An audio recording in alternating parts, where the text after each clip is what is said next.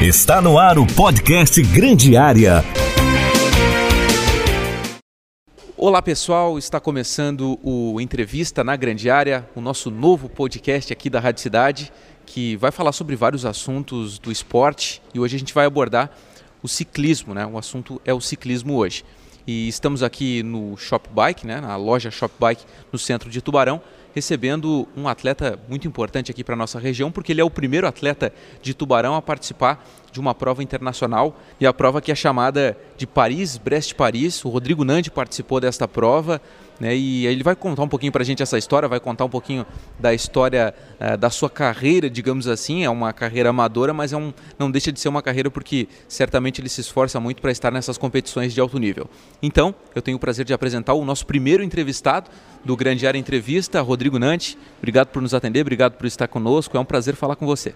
Imagina, para mim é um prazer sempre falar da, dessa modalidade que eu gosto muito, que é o ciclismo. E obrigado pela, pela oportunidade. Bom, Rodrigo, eu gostaria que tu contasse para a gente como é que começou essa paixão pelo ciclismo, né? A gente sabe que é, tem muitas modalidades que, que, são difíceis de se começar e de se manter, até por questões de custo e tudo mais. Eu queria que você explicasse para a gente quando começou, onde é que veio essa paixão pelo ciclismo para que você virasse praticamente um atleta, é quase um profissional, né? Amador é, é até difícil a gente falar amador, porque parece um, uma profissão realmente. A única diferença é que você não recebe para fazer, né? César, acredito que o início de todo mundo, né, seja pelo sedentarismo ou pela, pelo excesso de peso, acredito que a grande maioria dos atletas que hoje estão no mercado, o início é somente esse. Né? Então eu comecei a pedalar em 2013, né? o motivo foi o sobrepeso, né? eu cheguei a pesar quase 100 quilos, né? e Poxa, quase 100, 100 quilos. quilos. E comecei na brincadeira, fazendo pedais curtos aqui na cidade, né? Nossa cidade é muito privilegiada porque tem uma região muito muito vasta, né? Tanto para quem procura trilhas, procura é, pedais um pouco mais íngremes, né? Com subidas ou pela parte plana mesmo, né? E temos cidades muito próximas aqui da região, como Laguna, Jaguaruna, então isso facilita bastante a nossa locomoção. E comecei a fazer pedais curtos aí de 8, 10, 12, 15 quilômetros, né? Como todo mundo começa e foi se desafiando, aí você começa a melhorar seu equipamento, né? Você troca de bicicleta, você começa a se equipar de uma forma diferente.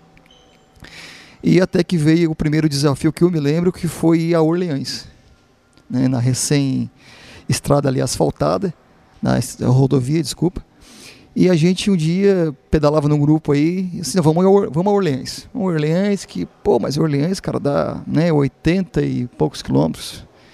E a gente, eu lembro que saímos aqui de Tubarão 6 da manhã, no domingo, e chegamos aqui por volta de 11, quase meio-dia. Então, pra gente foi um, um grande feito já na época. Quando né? tu completou essa prova, tu hum. se sentiu no paraíso. É, na verdade foi um, um pedal hoje normal, né? Mas para aquela época, né, você fazer uma quilometragem dessa.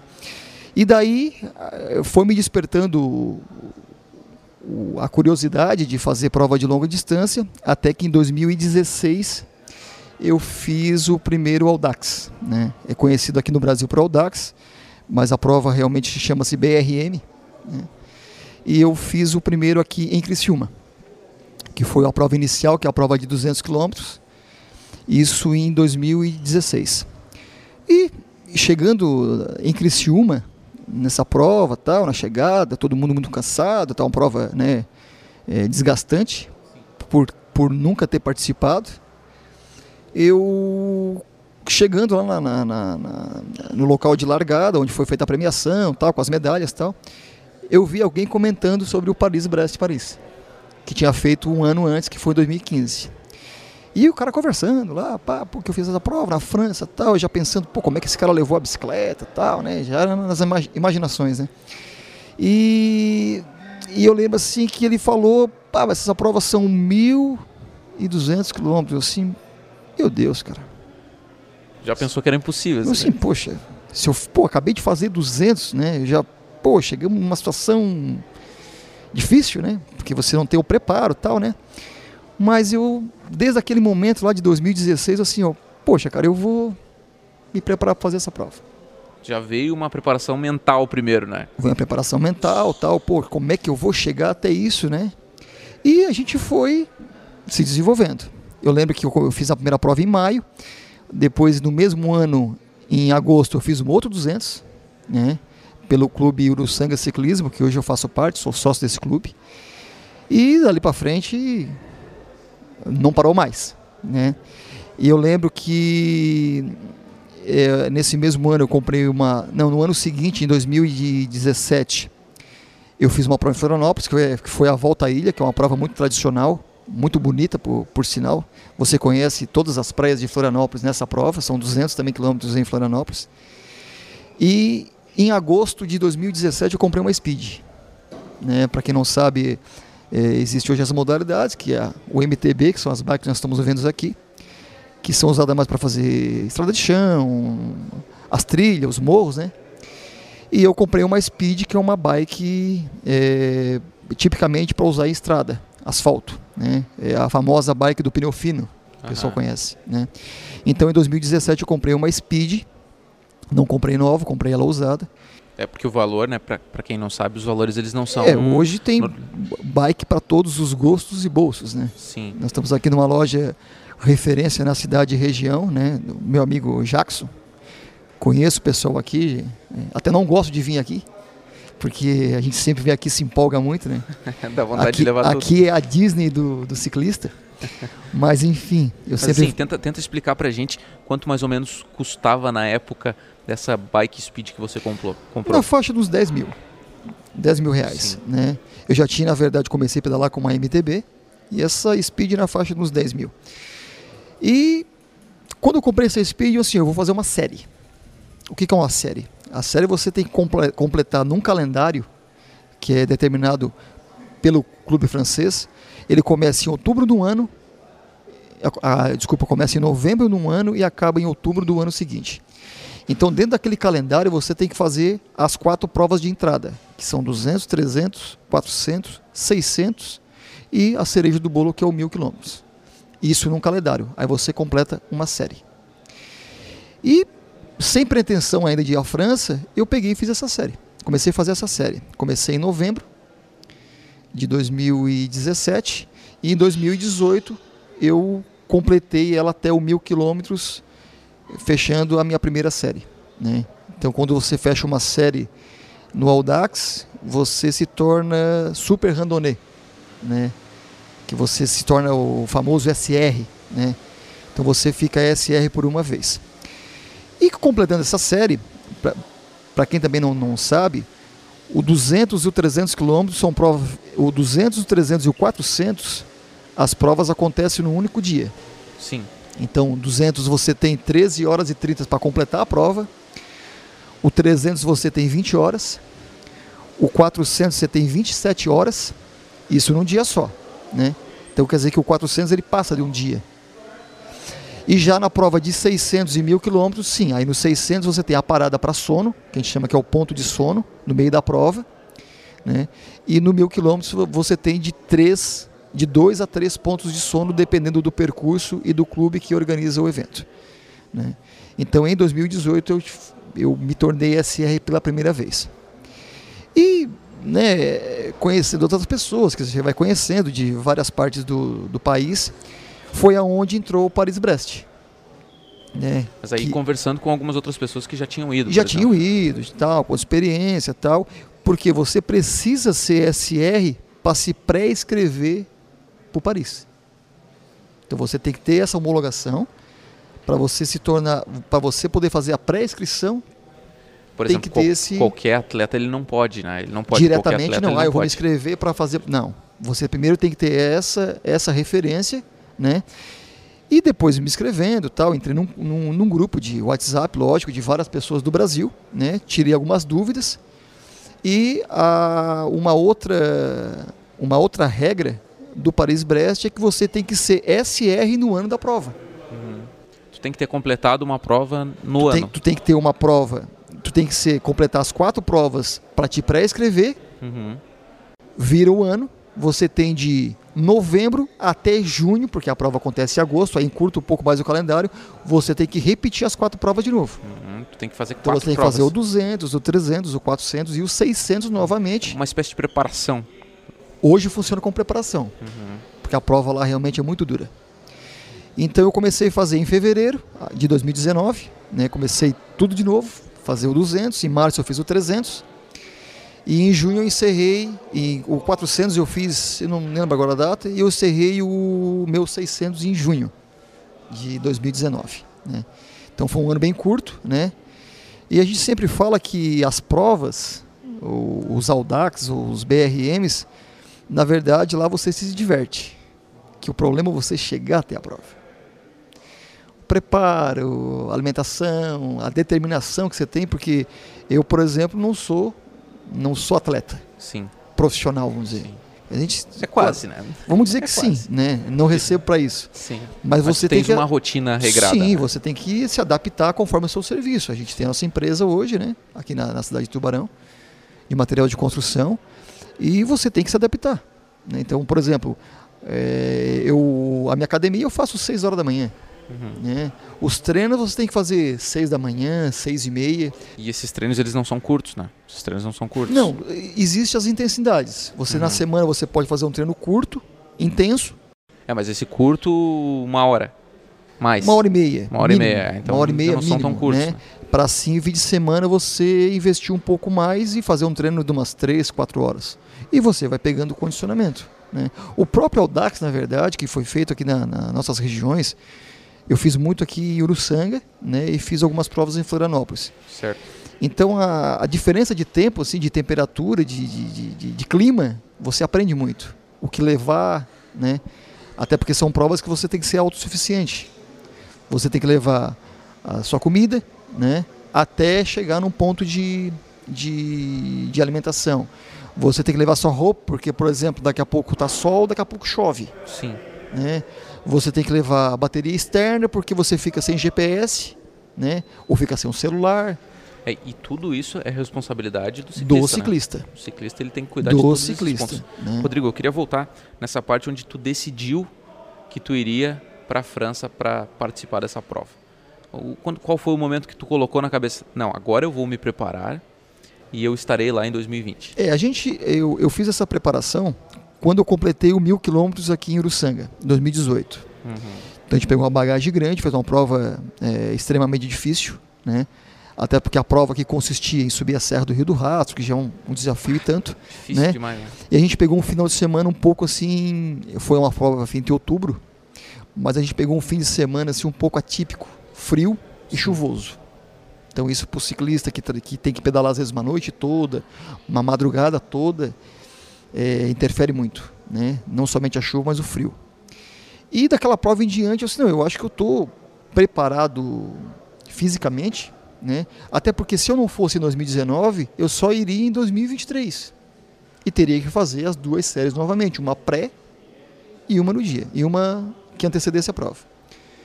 E eu assim, não, cara, já que a gente está nessa, nessa pegada aí de treino, cara, eu vou meter a cara e vamos embora. Vamos se programar financeiramente, né? Até porque é uma, são provas que você ah, não, tem, não tem ajuda no caso. Sim, né? não existe uma federação que, Não. te, que, que Na verdade, é uma prova coisa. né? totalmente amadora, Sim, né? sim, Que a gente faz pelo prazer. claro. A gente gosta, na verdade. Eu sempre digo que ah, o pessoal pergunta: ah, mas você fez uma prova dessa e quanto você ganhou? Não, a gente não ganha nada. Né? O ganho tá aqui. Se Ah, mas, resume re- são- mas realizou um sonho, né? Cara, a realização assim, ela é, é gigante. Né? O reconhecimento que a gente tem, né, por ser uma prova é, internacional e da dificuldade que foi o Paris-Brest, né? Então a gente é o que é o que nos motiva esse tipo de, de prova. Foi quase 90 horas de prova, né? Então, 90 horas. Tem então, toda uma preparação, tem Sim. provas antes de você ir, né? E a gente estava nesse ponto de um momento que, que, que tu decidiu ir e tu se sentia preparado ou tu pensava assim, poxa, mas vai ser difícil eu completar a Cara, prova. Eu vou dizer assim, ó, a gente, a gente quando faz uma prova longa, né, eu tenho a seguinte, a o seguinte pensamento: 50% é o corpo e 50% é a mente, né? Porque você imagina pedalar durante quatro dias, né? Eu na França, por exemplo, dormi sete horas, né? E você tem que estar motivado. Né? Apesar do que a França, por exemplo, é uma prova muito altimétrica, né? deu quase 13 mil de elevação. Para quem é ciclista sabe o que eu estou falando, que é uma prova dificílima. Então tem serras intermináveis, né? que você, por exemplo, pedala uma hora, uma hora e vinte, morro acima. Né? E é um sobe e desce direto, né? E o clima lá também muito adverso, de 4 a 30 graus. Então você larga de manhã com frio. Os dois extremos de temperatura. Absurdo, né? E você daqui a pouco tem que estar tá tirando roupa, né? No decorrer do dia. Mas só falando um pouquinho da França, as, as quatro provas que a gente fez aqui na, em Santa Catarina, uhum. que eu fiz como, como, diz, como ingresso para o Paris-Brest, eu fiz o 200 embaixo de chuva, que foi aqui no Sanga. Eu fiz o 300 com temperatura que chegou a 46 graus. Ah, isso te deu uma, uma motivação maior. Deu motivação. Né? Deu um... O 400 foi uma prova tranquila, apesar da quilometragem longa, mas tranquila em nível de clima. E o 600 eu digo para ti que foi uma prova assim realmente aquela de você assim, não, hoje eu vou desistir. A gente, por exemplo, Saímos de Florianópolis, tempo bom, pedalamos por Santa Maria da Imperatriz, bom. A hora que chegamos no túnel de Paulo Lopes, parece que trocamos de país. Ali começou uma chuva, cara, que nós rodamos com chuva dali até Torres e voltamos para Aranguá com esse clima aí. Chuva, se, se meleca todo e assim por diante. Né? Então foi assim, um ingresso caro para comprar. É. Né? E daí me homologou, me, me, me credenciou, na verdade, né, a me ingressar para essa. para ir participar do Paris-Brest. Aí você vai para Paris, você vai para a França, na verdade, para disputar esse, esse torneio, talvez um sonho, Sim. Você, né? talvez um sonho de se completar. Eu e, digo... aí, e aí quando você chega lá na França, o que, que te passa pela cabeça? É, eu digo... Será que eu vou conseguir? Não vou? Eu digo assim, quem, quem pratica e gosta do longa distância, né, do randonnée, como é conhecido, eu digo que todo ciclista de longa distância deve ir na França. É. Entendeu? Pelo glamour da prova, pelo respeito, pelo carinho que o povo francês tem pelo ciclismo, que eles são extremamente apaixonados, né? É o brasileiro pelo futebol. Né? É o francês pelo ciclismo, é o brasileiro pelo futebol. Mesma coisa. Então, quer dizer, as crianças vão para a rua, é, todas as casas, eh, sem exceção, e nós passamos por 178 cidades, como já citado. Toda ela, na frente de casa, tem um, uma cadeirinha, uma mesinha com água, fruta, biscoito, né? E os caras fazem questão que você passe ali, coma aquilo ali, ingere, né? E o pessoal fica ali, bate palma. E por conta, isso as pessoas fazem por, por conta, conta né? Ninguém chega lá Não. e fala, a prova vai passar e vocês têm que dar alguma coisa. Não, eles fazem porque Por eles gostam. E as comunidades de maior expressão, no caso, eles, tipo assim, como fosse para nós aqui, eles fazem uma quermesse. Uhum. Eles montam barracas, Sim. né? E você compra lá diversos produtos, chocolate quente, é, pão, né? Com preços assim bem bem irrisórios, muito barato na verdade, Sim. né? Para realmente dar esse suporte por essa prova tão longa. Né? E o que mais me chamou a atenção também, assim, que de uma prova que teve 7 mil, 6.800 ciclistas do mundo todo, até que eu te mostrei a, a revista, estava folheando ali há É. tempo atrás. Ele, ele tem uma revista que, que, que mostra todos os países que participaram da prova e todos e, e nessa revista tem os nomes de todos os atletas, inclusive. E aí tem lá a lista dos brasileiros que foram. Foram quantos brasileiros que Foram 132. 132 brasileiros e apenas 63 completaram a prova. 68. 68 É, se eu não me falha a memória, que fizeram, que completaram a prova. Então, assim, ah, o, por ter essa quantidade de ciclistas, tinham em torno de 2.600 voluntários participando da prova, seja lá servindo comida, água, dando apoio, carimbando os, para, os passaportes, eh, sinalizando nas ruas, tal. Então, assim, uma prova extremamente organizada. É. né? Outra coisa também que chamou muita atenção, o respeito né, do motorista Um francês. ponto que eu queria chegar, né? Aqui no Brasil a gente sabe como é que funciona. É, tanto que é, já aconteceram alguns acidentes, né, inclusive em provas. É, o Rodrigo me relatava que aqui em Santa Catarina, em Tijucas, há pouco tempo aconteceu um acidente onde o, o ciclista acabou falecendo, inclusive. Falecendo. Né? Então eu, eu, queria que você falasse sobre isso, as diferenças de Brasil e França no que diz respeito à, à consciência do motorista lá e do motorista aqui. É muito diferente? É outro mundo completo? Sim, é, é completamente diferente. Né? A nossa cidade hoje, Tubarão, vamos pegar primeiro o nosso cenário local, ele já vem mudando. Né? Você sempre vai ter os dois lados da moeda. Né? O ciclista imprudente e o motorista imprudente. Vai ter o ciclista que vai andar em fila dupla, fila tripla. Né? Vai ter o ciclista que não quer andar no acostamento, quer andar em cima da pista. E vai ter o motorista que, no preferencial, ele acha que tem razão. E assim por diante. Isso vai acontecer. O que eu percebi na França é que, por exemplo, assim, a gente, eu cheguei na França da prova, a prova aconteceu no domingo, dia 19 de agosto, e nós chegamos lá numa quarta-feira. Né? Então até bicicleta, todo, chegar ao aeroporto, aquela coisa toda, tal, né? A gente foi pro hotel e na quinta-feira a gente fez um tour para Paris de bicicleta. Né? Então a gente Legal. foi conhecer os pontos turísticos, tal. De bike. De bike. Né? Legal demais. Isso deve ter Não, sido uma experiência incrível. Fantástico, né? Então, assim, o que a gente percebeu é que, por exemplo, você entra numa ciclofaixa, é... você lá é o dono da estrada.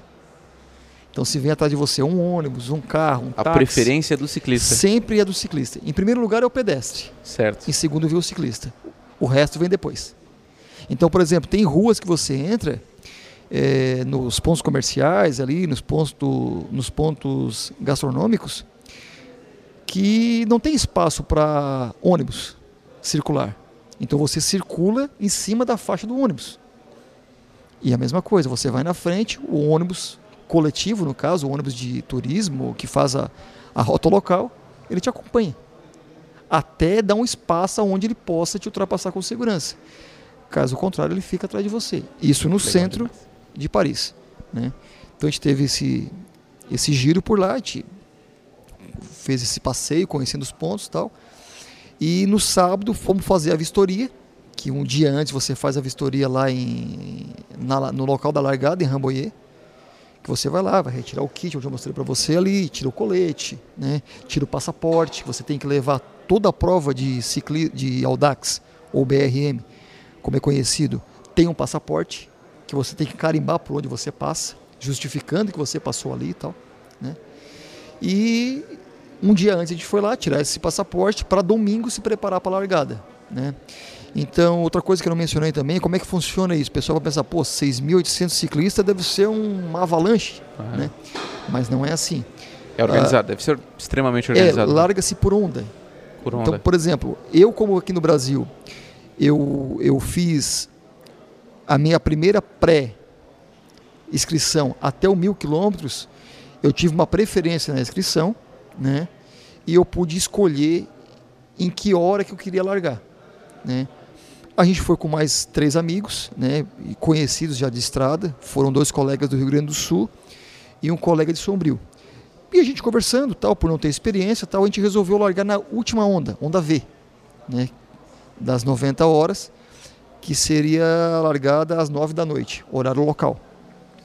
Eu ainda não estou me lembrando se aqui no Brasil são três ou quatro horas de diferença, só são três horas. Não são quatro horas. Então, é... não são quatro horas antes, se eu não me engano. Não estou bem lembrado agora. Então a gente largou nove da noite porque a França, como a prova foi no verão, né? O dia é mais longo. Então nove e meia, dez da noite é dia lá. E a noite tende a ser mais curta, né? Então a gente Isso optou... tu pensou que era melhor para você? Sim, a gente conversando, tal, pá, o que você acha? Tá, não, porque um amigo meu já foi e tal, teve essa experiência, ele achou melhor, tal. Cara, então vamos largar nessa hora então. Todo mundo com, né? Então a gente largou 9 horas da noite, né? E essa primeira parte da, da, da, da prova, a gente fez um planejamento de rodar 300 quilômetros. Nós vamos fazer um planejamento, vamos rodar 300 quilômetros, vamos dormir, né, descansar, trocar de roupa e tal. E a gente estava naquela empolgação e, né, como chama o ciclista que nós estava com sangue no olho, né? E a gente conseguiu fazer 455 no primeiro dia. Então, adiantamos bastante a prova, né? Tempo de descansar, comer e tal, aquela coisa toda, né? Para depois você fazer o restante dela. Então, nosso, a nossa grande meta nessa do Dia da França, do Paris-Brest, foi chegar a Brest. Brest é uma praia, uma cidade portuária, e a gente que seria o retorno para para Rambouillet. Então seria a primeira parte da, da, da, prova, né? Os 600 e poucos quilômetros. Espetacular. Né? Transcorreu tudo bem, né? Lógico que de Brest de volta você vem já com uma, com uma mente mais leve, né? Porque você já completou metade da prova, né? Mas lógico o cansaço, a fadiga, aquilo vai aumentando, né? E você tem que vir controlando, né? Para concluir essa prova. Espetacular, 89 horas quase quatro dias. Né? O Rodrigo Nandi participou do Paris-Brest-País, que acontece, é uma prova que acontece de quatro em quatro anos, né? Como quatro se fosse uma Copa anos. do Mundo, realmente, é Copa para eles. Copa do Mundo né? do, do longa distância. 178 cidades.